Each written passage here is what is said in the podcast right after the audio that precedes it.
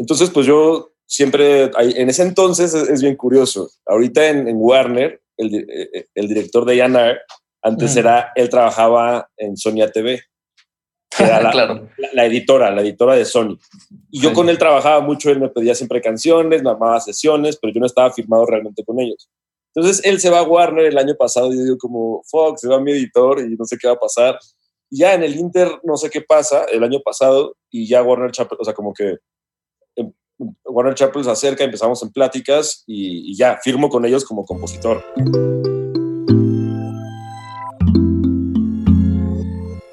Bienvenidas, bienvenidos a Canciones a Granel Podcast, sobreviviendo en el mundo de la música. Aquí los invitados son productores, songwriters y artistas, y los ejecutivos top de la industria de la música. Para que no te agarren desprevenido y puedas aprender todo lo que a mí me hubiera gustado saber antes de haber empezado. Pero también lo que debes saber si ya empezaste. Hola, bienvenidas y bienvenidos al quinto episodio de Canciones a Granel Podcast. En esta ocasión tenemos como invitado a David Bravo. David comenzó su carrera estudiando música en el SCAM y posteriormente acabó trabajando como asistente en un estudio de la Ciudad de México y luego como productor hasta llegar a ser songwriter en Warner Chapel, México. Recientemente se convirtió en AIR en Warner Music México y fundó Dale Duro, un estudio creativo y songwriting camp de reggaetón en Colombia y México. En este episodio David nos comparte sus transiciones dentro de la industria de la música como productor, artista y ejecutivo de disquera y cómo fue para él llegar hasta donde se encuentra ahora. Ah, este episodio lo grabamos con mi amigo Seb Marín, entonces la conversación estuvo buena. Espero lo disfruten. Bueno, pues ya estamos aquí en la parte, la segunda parte de podcast con nuestro invitado. David, ¿cómo estás el día de hoy? Hola, muy bien, muy bien. Gracias por la invitación. Mucho gusto. Siempre chido conocer a gente de Lancaster. sí, para los que no sepan, este, David, Seb y yo íbamos en la misma escuela, en generaciones distintas, pero en la misma escuela. Y David, como ya escucharon la introducción, es AIR eh, en Warner Music, ¿no, David? Así es. Entonces, no sé si nos podías explicar, para los que no sepan, porque hay mucha gente que se mete a, ver nuestras cosas que tal vez está empezando en la industria de la música, que requiriendo ser músicos o queriendo ser managers o buques o no saben qué hacer. ¿Qué es lo que hace un AIR? Eh, pues, pues, mira, hay, hay tipos de, de, AR para empezar. O sea, como que hay, hay, hay, dos secciones en las que se dividen los ARs, que son los ARs de, de, editoras, que esos son los que se encargan de firmar compositores, ¿no? Y sincronizar obras para eh, pues medios, medios audiovisuales, ¿no? Y del otro lado está el AR de disquera, que el AR de disquera se dedica a firmar artistas. Bueno, o sea, no me gusta decir artistas, pero bueno, cantantes, intérpretes, compositores, ¿no? O sea, que, que hacen performing live y toda, toda esa onda. Y pues, lo, o sea, lo que se dedica a la IR es a, encontrar, o sea, como primero como un cazatalentos, como buscando como esos artistas y posteriormente desarrollándolos, ¿no? de, dirección musical, los videos, o sea, todo, todo lo que es llevar a un artista desde el estudio hasta Spotify, Instagram y todos, todos los lugares donde puedas conectarte y ver como artistas. Es como un poco como un administrador de artistas o un guía. No, pues no un guía, creo, guía espiritual, güey, así. El otro, día, el otro día hablaba con un amigo y me decía que, que, que la IR era el que ponía la música a papel. ¿no? O sea, porque, la IR, por los contratos, ¿no? Al final del día, tú ah. cuando firmas a un artista, claro. firmas un contrato en el que hay como obligaciones de ambos lados. Pero sí, o sea, al final del día eres un, alguien que desarrolla artistas y como el primer filtro en el que entra la disquera un proyecto, ¿no? Y luego la disquera ya se divide como en varias secciones, eh, que pues son áreas, áreas distintas, ¿no? Marketing, digital, etcétera. Claro. y, ah. ¿Y cómo, o sea, una IR donde encuentra un artista que dice como, ah, este se ve que va a pegar o se mete a internet, se va a conciertos, este... A TikTok, seguro es en TikTok, yo he puesto por TikTok. bueno, también TikTok está claro. Fíjate que yo TikTok lo acabo de bajar como hace un mes, qué horror. O sea, solo, soy bollerista, solo soy bollerista, pero es así, se me hace demasiado extraño. La bajé nada más como por el simple hecho de, investigación de campo, ¿no? Pero, claro, claro. Híjole, sí, sí, a, mí, o sea, no me gustan esas cosas, pero mira, ahorita, o sea, justo yo llevo bien poquito, la verdad. O sea, empecé ahorita en febrero, o sea, en realidad eh, a principios de año me llaman. Yo ya llevaba trabajando pues un, par de años eh, constantemente con Warner, ya sea como en producción de canciones como de video. Eh, entonces a principios de año me, me invitan a, pues, hacerme parte del departamento de A&R y, y, ya, o sea, normalmente la gente que trabaja ahí como que sí tienen un background más musical que quizás la gente que de otras áreas dentro de la izquierda. En realidad todo el mundo es súper musical, pero, siempre los ARs pues, suelen ser como productores o como, no sé, o a veces sí plenamente, o sea, que estudiaban music business, pero sí hay muchos músicos y, o sea, como que es, es un aspecto que en el que tienes que ser muy musical en algún sentido. Claro, pues sí, siempre en la industria, bueno, yo sí siento que siempre en la industria si entre más musical seas, más puedes eh, aportar no solo creativamente, pero pues a que el artista se sienta como con esa mancuerna, este, ese entendimiento, no sé. Totalmente. Pues y ahorita mencionaste que empezaste en Warner haciendo producción. ¿Cómo, cómo? Ah, ¿me estás dando chance a mí hablar? No. No, tú sí le metes, no pasa nada. Sí, sí. No, es que no escuché la pregunta, perdón sigo yo, sé, es que se cortó esta madre. Sí, ok, sí, tú sigue tú, la pregunta, tu pregunta. Ah, bueno, este, este, es que mencionaste que empezaste en Warner haciendo producción y video. Entonces, bueno, sabemos que venimos de la misma escuela. ¿Cómo saliendo de, de Lancaster, la escuela en la que íbamos, cómo llegaste a Warner? O sea, que saliendo te fuiste a estudiar algo, te tomaste un sabático y cómo fue el proceso para llegar hasta trabajar en Warner? Uf, es un proceso un poco. O sea, ¿quieren la, la versión, la sinopsis o una versión un poquito medianamente larga? Pues ah, bueno, los highlights, los highlights. Los highlights, exacto. Eh, yo no terminé en el Lancaster, de hecho en la prepa me fui, me fui al, al, colegio Madrid y luego así me fui a, así acabé en la prepa abierta. ¿Con Bruno Priani? ¿Eh? ¿Conste a Bruno Priani? No, no, no. Ah, bueno. síguele, síguele. Em, ya, o sea, terminé la prepa mucho antes y como que en ese momento mis papás me dicen, oye, pues ya sabes, el clásico white chicken viaje de Europa o quieres una, o quieres una compu, ¿no? pues, y pues, güey, yo dije, güey, la neta quiero la compu porque ya me urgía empezar a trabajar en GarageBand, en lo que fuera, o sea, ya tenía este deseo muy incontrolable de, de, producir, ¿no? Entonces, pues como a los 19 me llega, eh, ya sabes, la, la clásica iMac y pues ya ahí, empecé como productor y realmente terminando la, o sea, terminando la prepa yo entré directamente a estudiar música. En una escuela de, se llama, eh, se llama SCAM, que es lo peor. Escuela Superior de Composición y Arreglo Musical, imagínate, pero para mí era muy, muy chistoso, ¿no? Sí, claro. y nadie entendía el chiste, pero bueno, era, era cagado. Eh, y ya ahí estudié música, o sea, como que tuve la formación, ya sabes, solfeo, armonía, eh, lectura, instrumento, ensamble, como que pues todo eso, ¿no? yo, ahí va, yo, yo, empecé en la música a tocar realmente como a los 10 años, batería, como que nunca me hice muy bueno, ni, ni, le eché tanta, o sea, como que nunca tuve el hábito de estudiar y vivía en departamento, ya sabes, así es un... Es el clásico problema del, del baterista sí, citadino. Del baterista, güey. Bueno, a menos que tengas una eléctrica, pero qué hueva, ¿no? eh, pero bueno, eh, ahí terminé como fueron tres años de carrera y luego ya fue como una especialidad que era composición y, arreglo que ya se me hizo demasiado de hueva y, ok o sea, no, no iba nada conmigo. Ya me salí y, y, y seguí estudiando con maestros pero particulares, ¿no? Entonces me di cuenta que así avanzabas el triple rápido y o sea, como que siempre va hasta mm. donde el alumno pues quiere, ¿no? Eh, y, y de ahí, una vez en Facebook, un amigo de mi hermana, mi hermana tiene como cuatro o cinco años, mayor que yo. Le mando un saludo. Eh, me sentí en radio. Eh, un amigo pone un, anuncio de que buscan eh, alguien que les transcriba unas baterías para una grabación. Entonces yo, en ese momento, pues recién salido de la escuela, lo más geek de todo, sí, sí, yo lo hago, no sé qué, y dominaba el Sibelius a todo, o sea, ahorita ni me acuerdo de, de cómo poner así un do, o sea, terrible.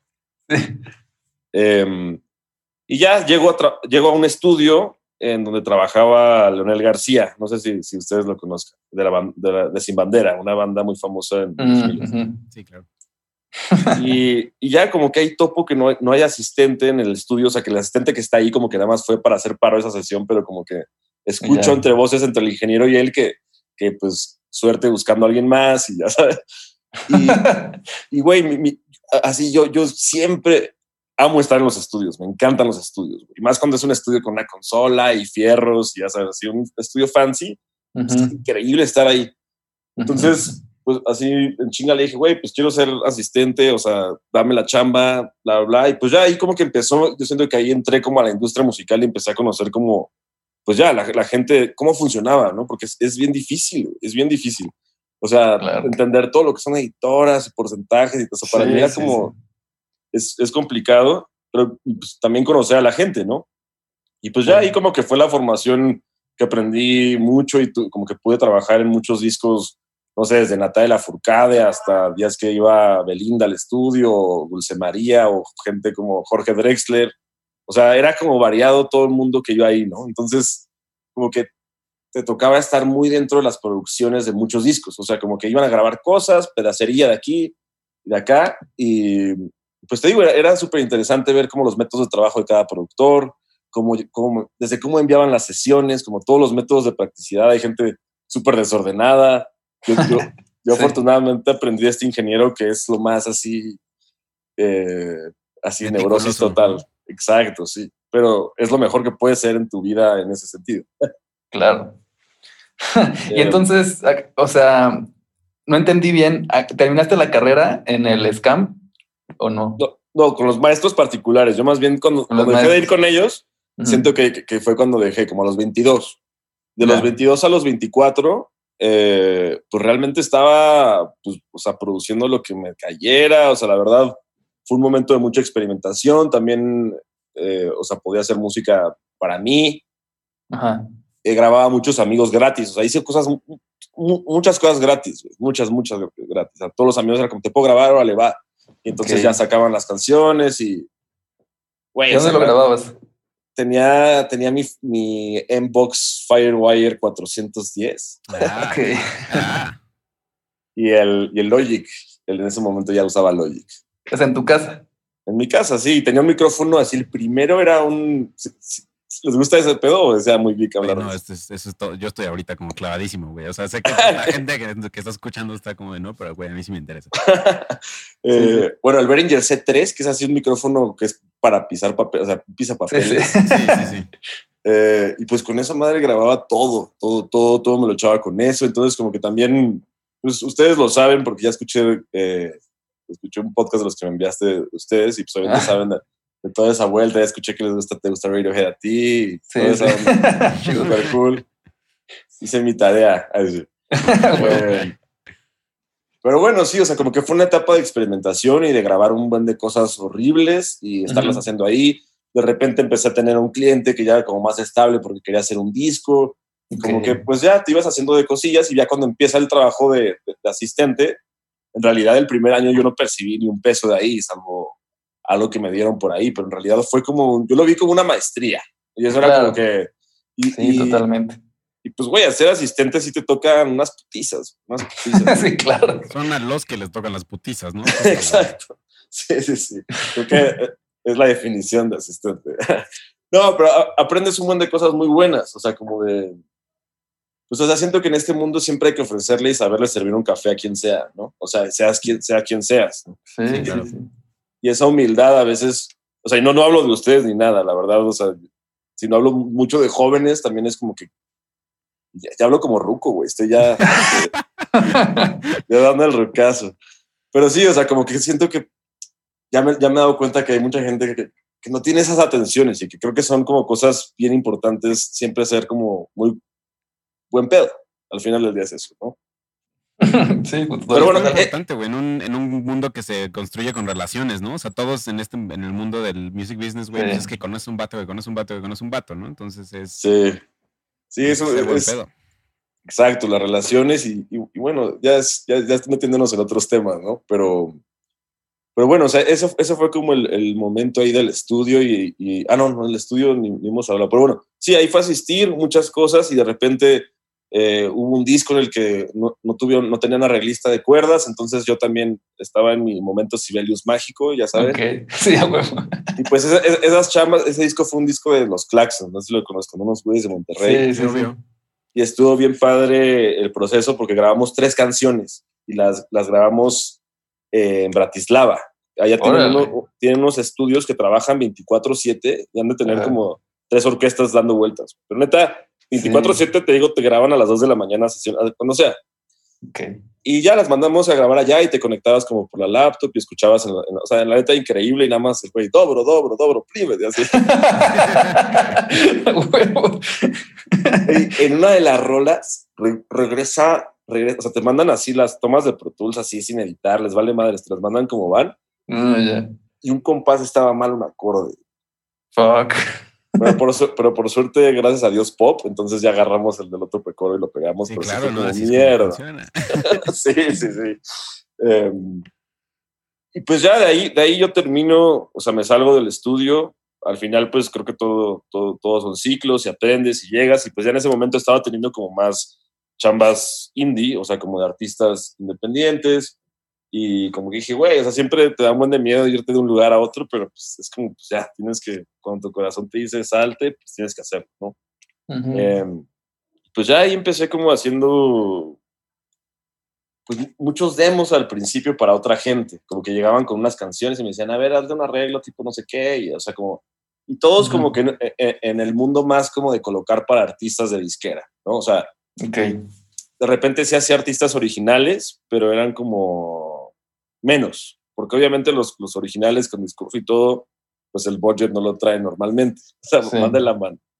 Eh, pero bueno, algunos, algunos sí, este, y pues ya, y es como la, pues la mejor escuela es estar haciendo tracks, o sea, eso es, ¿no? ¿Y te costaba trabajo, este, llegar a, o sea, concretar ciertos conceptos que te pedían, no sé, tal vez a ti te latía hacer cierta género, cierto género, y llegaba un güey que te pedía una cosa totalmente distinta a lo que estabas acostumbrado. ¿Cómo, cómo llegabas a concretar como lo que te pedían si no lo conocías tanto? O sea, yo en ese sentido como que nunca he sido de la idea de como escuchar la rola y copiar el arreglo exactamente igual, porque eso te está pidiendo el cliente, ¿no? Creo que a veces es como entender la idea que quieren crear con la música que traen, o sea, como la emoción que quieren convey, no sé, o sea, como dar a, relucir. Y ya de ahí partes, o sea, creo que si logras como esa conexión como productor, en ese tipo de chambas, ¿no? Porque, y son chambas con, o sea, tampoco son producciones cuando haces un artista que sí es clavarte un poco más en muchas cosas, ¿no? En las texturas, en, o sea, estoy hablando, al final del día eran demos, ¿no? Sí, sí, sí. Pero yo, pues, en vez de copiar, pues, escuchaba las referencias que me decían y, ya nada más, o sea, como que la escuchaba una vez y no lo volví a escuchar y ya lo que yo me quedaba de recuerdo de lo que el track me hacía pensar, eso como que lo, lo quería replicar, ¿no? En, en, lo, en, lo, que daba. Eh, Está bueno. Pues sí, o sea, y a la par siempre también he ido haciendo como canciones para mí, que eventualmente pues ya tengo un proyecto ahí que tampoco es como que le doy un seguimiento así cañón, pero uh -huh. pues que le, ha playlisteado por ahí cosillas, como que es un espacio en el que puedo hacer otra música y soy feliz, ¿sabes? Okay. Eso es lo que me cuesta trabajo a mí, sobre todo, y también te quería preguntar como, cómo lidias con eso. O sea, yo, o sea, en ese sentido también, ¿no? O sea, produzco música de gente que conozco y de, este, de otras personas y ayudo a mezclar, ta, ta, ta, ta. Uh -huh. nunca encuentro espacio para escribir música para mí, ¿no? O sea, porque siempre estoy pensando en esta chamba que tengo atrasada, en esta madre que tengo que hacer, ¿no? Entonces, hay Tengo que, esa espinita de hacerlo, pero no, no, no encuentro. ¿Tú cómo le hiciste para empujar hay que? Hay que abrir tu agenda y poner nombre de tu proyecto en una hora, güey. Y así lo vas a tener que hacer. O sea, ya tienes agendado ese tiempo contigo. Y como que ya lo ves y es como, pues ya, o sea, aunque sean dos horas, ¿no? O sea, yo también te estoy diciendo, yo no soy nada constante con mi proyecto. O sea, la última rola que saqué fue en noviembre y también porque a mí me cuesta mucho trabajo sacar canciones. Siempre soy muy dudoso cuando viene, cuando son cosas mías, soy súper dudoso, pero cuando, por ejemplo, no sé si me llegara a pedir una opinión sobre un track, como que siempre siento que soy preciso para dar un comentario constructivo, pues, o sea, nunca como de, qué mierda. Pero creo que sí, eso de agendarte el tiempo para tu proyecto es bien importante y ya sé que suena muy de neoentrepreneur, pero así ponerlo en la agenda es visualmente como que ya no, no tienes excusa, ¿no? Pero obviamente también te entiendo, tampoco te mortifiques porque también hay un momento en el que pues tienes que estar agarrando un chingo de chamba y hay que hacer un chingo de chamba y, es la mejor manera también para que tu proyecto al final se haga más cabrón. No sé si me explico. Sí, sí, sí, no, es que la cosa más en mi cabeza es más allá de yo llevo clavándome en distintos estilos, distintos géneros, distintos géneros un buen rato para encontrar lo que a mí realmente me gusta, siento que todavía me falta, güey, ¿sabes? ¿Quién, de ustedes dos sí le gustaba el reggaetón? A mí ese soy yo. Ah, ¿A ti? Ah, ya, ya. ah, qué increíble, qué increíble. Sí, sí, sí. Pues, sí. sí. O sea, justamente por lo que te pude estoquear, o sea, a ti también te late bastante el reggaetón, ¿no? O sea, has clavado ahorita en eso. Sí, sí, sí. Sí, sí, sí, ya o sea, yo, yo, yo justamente también venía de una escuela en la que en algún momento en mi vida pronuncié las palabras me caga el reggaetón, así tal claro. Claro, todos, Pero bueno, eh, todos, todos. Eh, y pues ya, obviamente ahorita ya creo que ni siquiera es tema de discusión, la verdad. Pues siempre pasa algo que te hace acercarte a ese mundo, ¿no? Por ejemplo, para mí fue una experiencia de ir a un perreo, perreo así aquí en la ex fábrica de no sé qué. Y como que vivirlo así de frente y luego me fui un mes. Y me, fui un mes con, con, mis socios de la productora que tengo aparte, nos fuimos a Medellín. Eh, y pues, güey, ahí diario, toda la mañana y el día estábamos componiendo reggaetón y en la noche nos íbamos a perrear. Entonces, no, no, sé, también, o sea, es bien raro, pero allá en Colombia, o sea, es que aquí no se puede bailar así. O sea, aquí sí como hombre te acercas de alguna manera así, o sea, como que hay muchas diferencias culturales muy cañonas. O sea, ya tienen como una liberación sexual creo que un poco mayor que en México. Entonces también es como muy esclarecedor ver que el contexto para nosotros de las letras del reggaetón está en un pedo porque, o sea, no está mal, es cultural. No estoy criticando al mexicano, pero como para poder entender un poco más de que, güey, a veces no está mal hablar de cierta manera, obviamente sin denigrar a la mujer ni nada de esas cosas. Solo digo que aquí en México somos muy persinados y nos dan miedo cosas como decir, voy a comerte bien, ¿sabes? O sea, como que es como, ay, no, Dios mío, no, no, no, y nadie lo hace, ¿no? Pero, pues, Somos muchos. Sí, o sea, pero bueno, ya. Saliendo de ese tema tabú de discusión, ¿no? Saliendo, saliendo un poco así como esquivándolo ahí tantito. pero, pero no, o sea, yo creo que, no, sé tú, Sebas, si compartas el, el, el sentimiento, pero es que hay cosas increíbles en Brasil pasando, en Colombia, en Puerto Rico, en, sea, ya que teclados, como que en el género hay como muchos subgéneros y cosas bien padres. O sea, eso me ha llamado a mí la atención. Pues. Increíble, a mí, me encanta. Y nada más la, la, energía que trae como género, siento que es difícil encontrar otro que a mí en lo personal, cuando lo escucho me, haga, me dé más ganas de moverme. En este caso, el movimiento que me hace querer hacer es perrear. Pero no quita el hecho de que nada más me dan unas ganas tremendas de perrear cada vez que lo escucho. Y aparte creo que también ese método de producir pues sí revoluciona mucho al concepto de productor, ¿no? Que, como que también siento que es un concepto que, que, ha cambiado muchísimo en los años, ¿no? Un productor en los 80s, un productor en los 90s, en los 2000s, ahorita. Brian Wilson.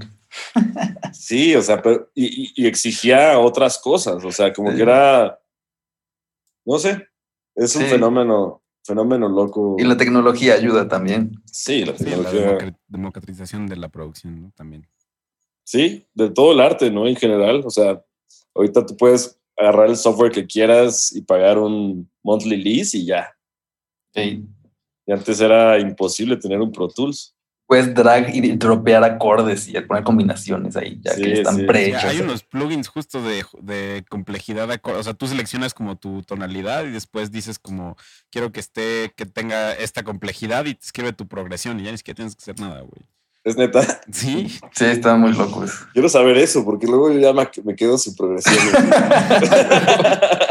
No, yo, yo me compré un, un push, un Ableton Push, güey, y Ajá. como tú le pones la tonalidad que quieres, tiene un- Claro. una cantidad de escalas absurda, ¿no? Y nada más te aprendes Sí. la forma del acorde, ¿no? Entonces sé que con mis tres deditos y luego la haces un acorde 7, no importa Qué qué tono chido. estar, ya no, ni siquiera tengo que pensar, es una belleza. Es increíble. Yo tengo el Machine y tiene también un, un chord mode, pero no tan así. Ese suena muy especializado y cool. Está bien chingón. Lo tengo que actualizar. Live, todo el mundo habla muy bien de él. Pero pues es complicado toda esa cuesta, ¿no? Sí, claro. Ah. Oye, y ahorita que hablaste de que se fueron a Colombia y así, em, ¿cómo está eso de da- Dale Duro? O sea, ¿qué, qué es? Dale Duro justo nació en ese viaje a, a Medellín. O sea, hace un año, hace una ah, abril, pues ya un poquito más de un año.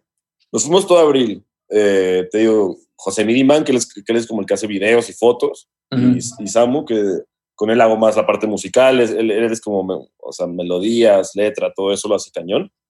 Sí. Em, y justo había un antro que nos encantaba que se llamaba El Perro Negro, ok. que, que en la entrada había una madre que decía dale duro. Y era como el mantra, así como de que entras a- ok. al club y está ese. Es el sueño, güey, está increíble. sí. Y pues nos encantó el nombre y pues, ¿qué, qué te digo? Lo robamos y pues, pues sí, el, el año pasado nosotros trabajábamos en otro estudio. eh, terminamos ahí como por diferencias y como que nos quisimos ir independizar ya como dale duro y desde agosto Ok. del año pasado eh, pues tenemos ahí el estudio en la del Valle cuando quieran ahí tienen su estudio Eh, Gracias. Muchas gracias. y ya pues de, de- de allá para acá estamos ahí dándole y afortunadamente pues han salido cosas muy chidas y como que hay muchos buenos proyectos. Y hicimos el ahora en, en- en febrero hicimos un camp en Medellín o sea ahora nos llevamos gente de México a componer con gente de allá y o sea fueron regresamos como Ujú. con, se- con 60 canciones eh, nuevas. Digo obviamente Sí, éramos Es lo que vi. eran como 42 personas o 36 ya no me acuerdo.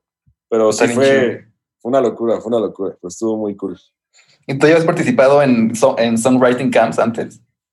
Sí, había ido, había ido uno de música regional Órale, qué chido. en Tepoztlán y otro de, de Warner Chapel, que fue como más de, de urbano. Ya. Sí, son cool, pero la verdad es que este sí fue, fue especialmente cool. O sea, hubo, hubo una energía muy buena Ujú. y las canciones, la neta, o sea, ahorita ya tenemos varias que ya, ya estamos colocando, entonces como que fue, en ese sentido sí, pues valió la pena, valió la pena.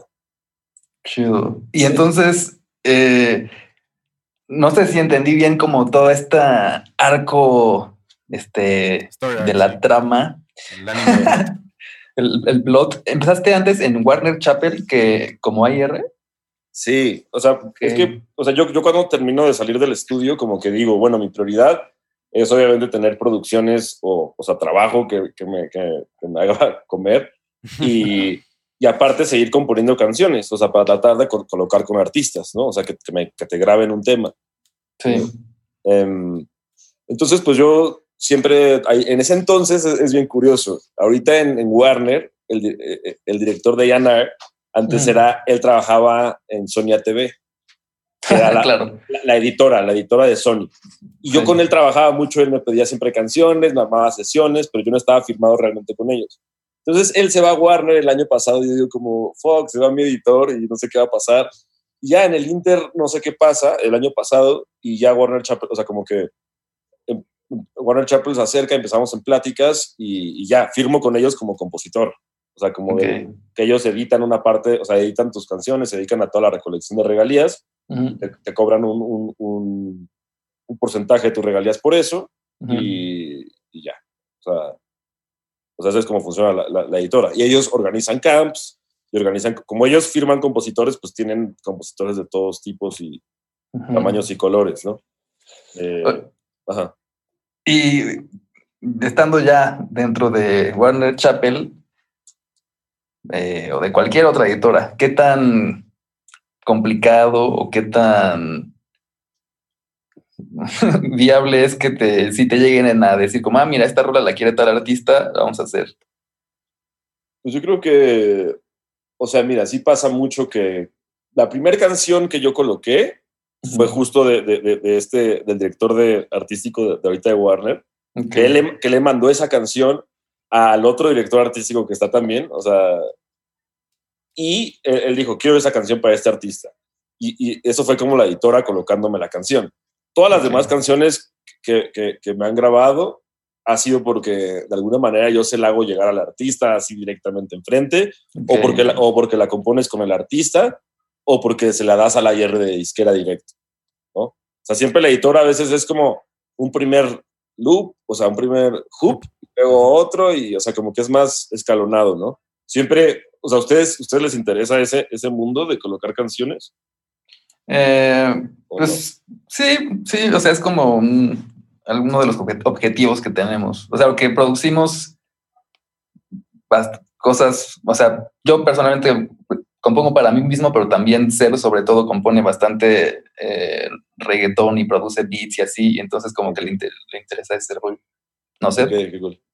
Sí, más que nada los uso para proyectos audiovisuales, ¿no? O sea, luego me llega un amigo con, ah, es que tengo este, este anuncio que estoy haciendo para redes de esta empresa, entonces, va, ah, pues va, yo tengo una canción que le puede quedar chido y se la paso y ya, ¿no? Ok, ok. Qué bien, qué bien. Pero el rollo es, o sea, una vez una chava, bueno, no una chava y su manager, lo que sea, nos, nos dijo como, ah, los queremos contratar para que le produzcan las rolas a esta chava, ¿no? Y lo que sea. Pero al final se cayó todo eh, y nos quedamos con un par de rolas chidas, pero pues se quedaron en el aire, ¿no? Y pues nunca sabes cómo hacerle para que... Ah, sí, para cierto, que se me había olvidado eso, que tengo esas sí. rolas por ahí guardadas. En primera necesitan el consentimiento de, de, todos los compositores. ¿no? Si ella estuvo como compositora, pues no, no, no, pues nada. nada, fui todo yo. Pero, yo pero, te nosotros, sí. ¿Pero te pagaron? Sí, sí me pagaron. Un cachito. No, no, Entonces, del, no del total. Y no hubo ningún contrato firmado. Bueno, pues no sé hablamos fuera del aire. Okay, okay, okay. Territorio legal medio turbio. Aquí este... No quiero decir nada comprometedor.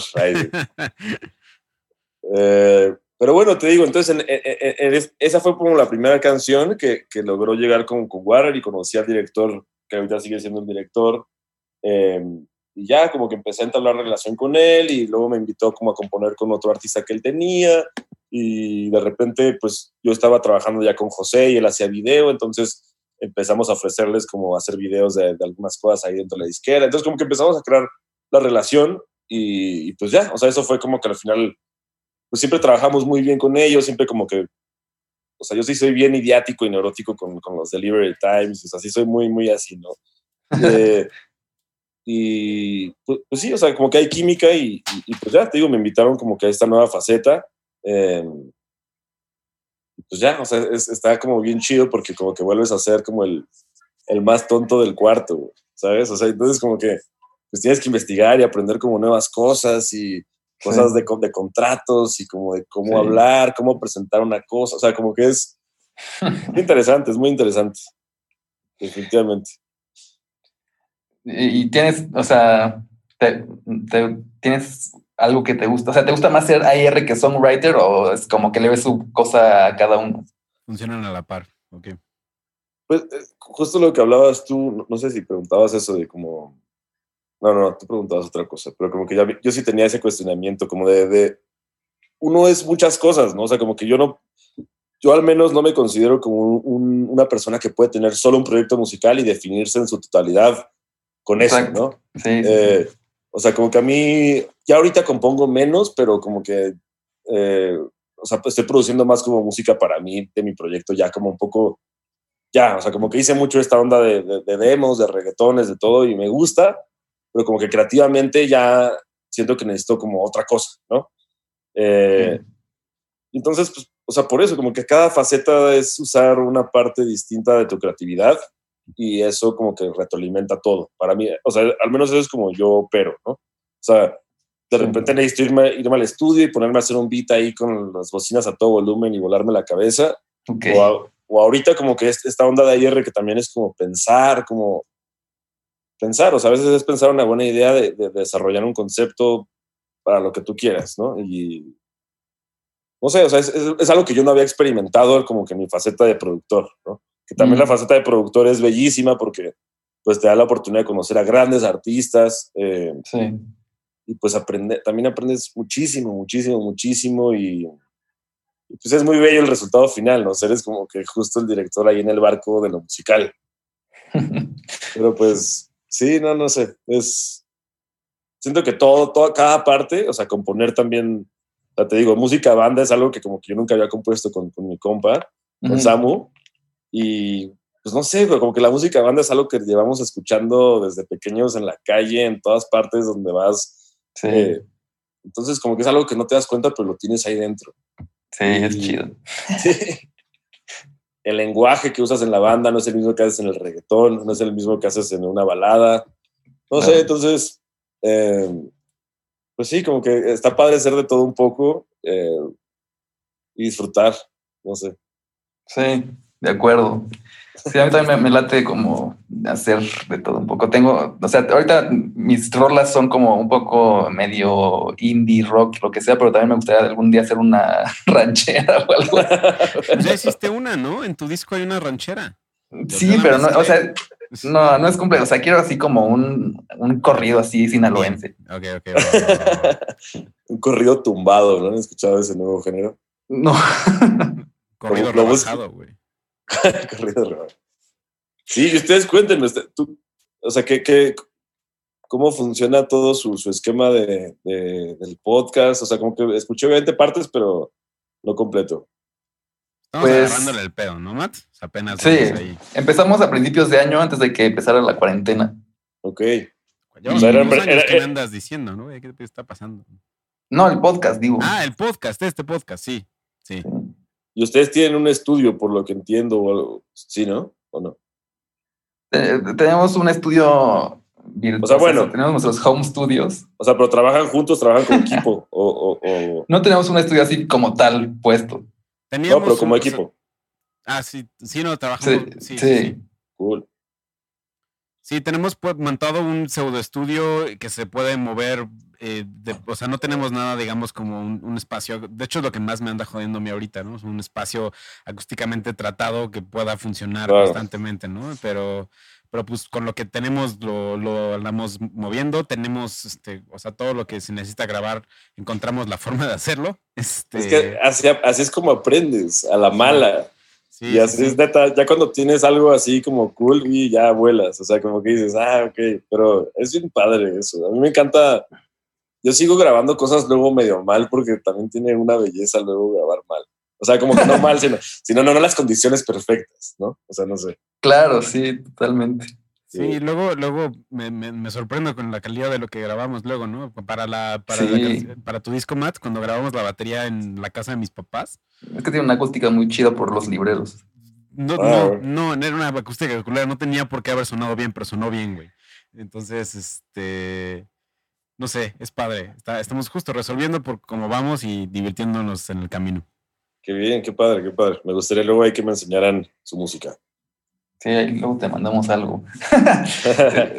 este, te quería preguntar, em, en, dentro de tu posición ahorita de, de AIR, ¿estás clavado sobre todo en urbano eh, o estás haciendo un poco de todo? No, de, todo, o sea, de todo. Ahorita como que, em, o, sea, como que justo el primer artista que firmé sí es como urbano. Eh, lo conocí justo él en Medellín hace, hace un año eh, y es un compositor, compositorzazo, eh, no sé, pero, pero no, o sea, yo, yo estoy abierto a todo, todos los géneros, o sea, todo, la verdad yo escucho de todo, o sea, cuando digo de todo, sí es de todo.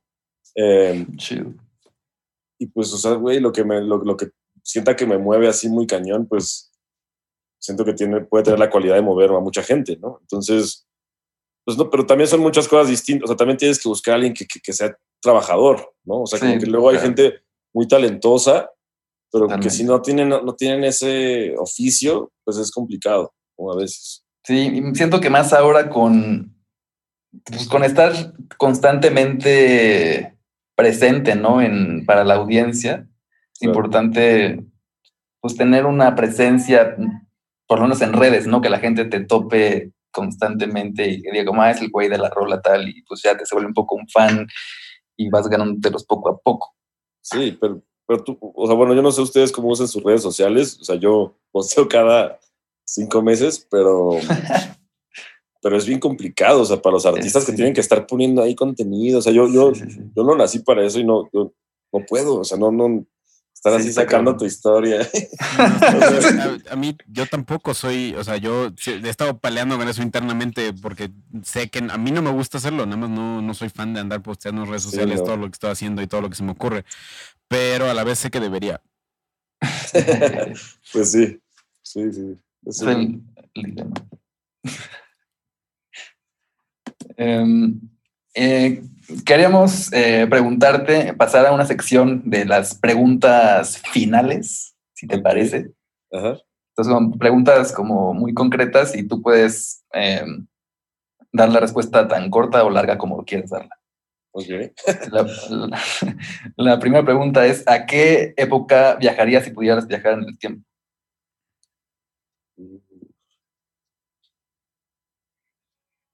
Es una pregunta complicadísima. Pero quizás me hubiera gustado vivir los noventas, pero, pero como cuando tuviera 20 años. ok. ¿Sabes? o sea, porque bueno, yo crecí, o sea, yo creo que ustedes también nacieron en los noventas. ¿Qué años son ustedes? 95. 97. Ok, no, pues ya, ya no son millennials, creo. Pero bueno, yo nací en el 90 y me tocó la infancia en los, infancia en los 90 pero no sé, o sea, como que, que obviamente si me preguntas ya de cosas más antiguas, no me gustaría vivir en ningún momento porque qué horror toda la falta de cosas. y de, expectativa de vida. Laptop, no, no, no. sí, sin poder producir beats. Eh, no, pero los 90, los 90 se me hace que, que, haber tenido 25 años en el 93 haber sido increíble. O sea, como que obviamente también había un buen de pedos, obviamente un buen de pedos, pero como que no sé, el grunge y toda esa onda, como que siento que es algo que yo, no sé. Oye, Matt, ¿quieres que yo también responda o no? Sí, a ver, respondamos los tres. A ver, a ver, porque yo tengo, esta respuesta la tengo preparada como desde hace dos meses, güey. Porque yo, yo me, no sé, ¿ya lo platiqué aquí en el show o no? No sé. Bueno, el punto es que me clavé durísimo con el EDM 2011-2012 o sea, me una, una resurgencia me dio ahorita, porque yo obviamente en su momento estaba clavadísimo con eso. Pero ahorita también me entró otra vez la espinita de volver a escuchar todas esas madres, güey. La Vichy, güey, Swish Mafia, y todo ese desmadre, todos los que salen en el pinche videito de Tomorrowland, que ya lo vi otra vez como tres veces últimamente. Entonces, si yo ahorita estuviera en esa época, estoy seguro que estaría rompiendo madres, produciendo unas rolas cabroncísimas, güey.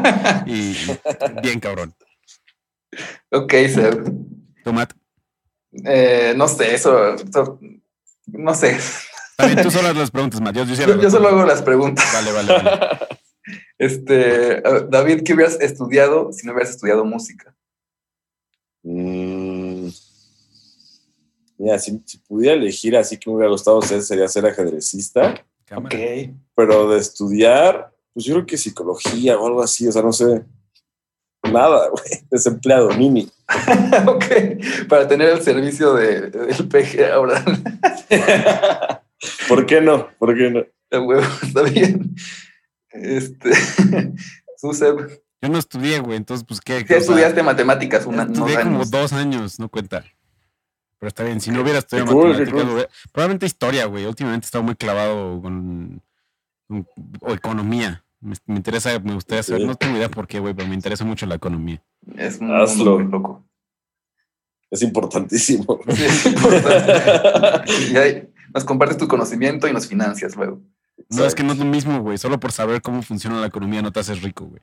No, no, ya sé, pero puedes trabajar en la bolsa después. No, no es cierto. este, ok.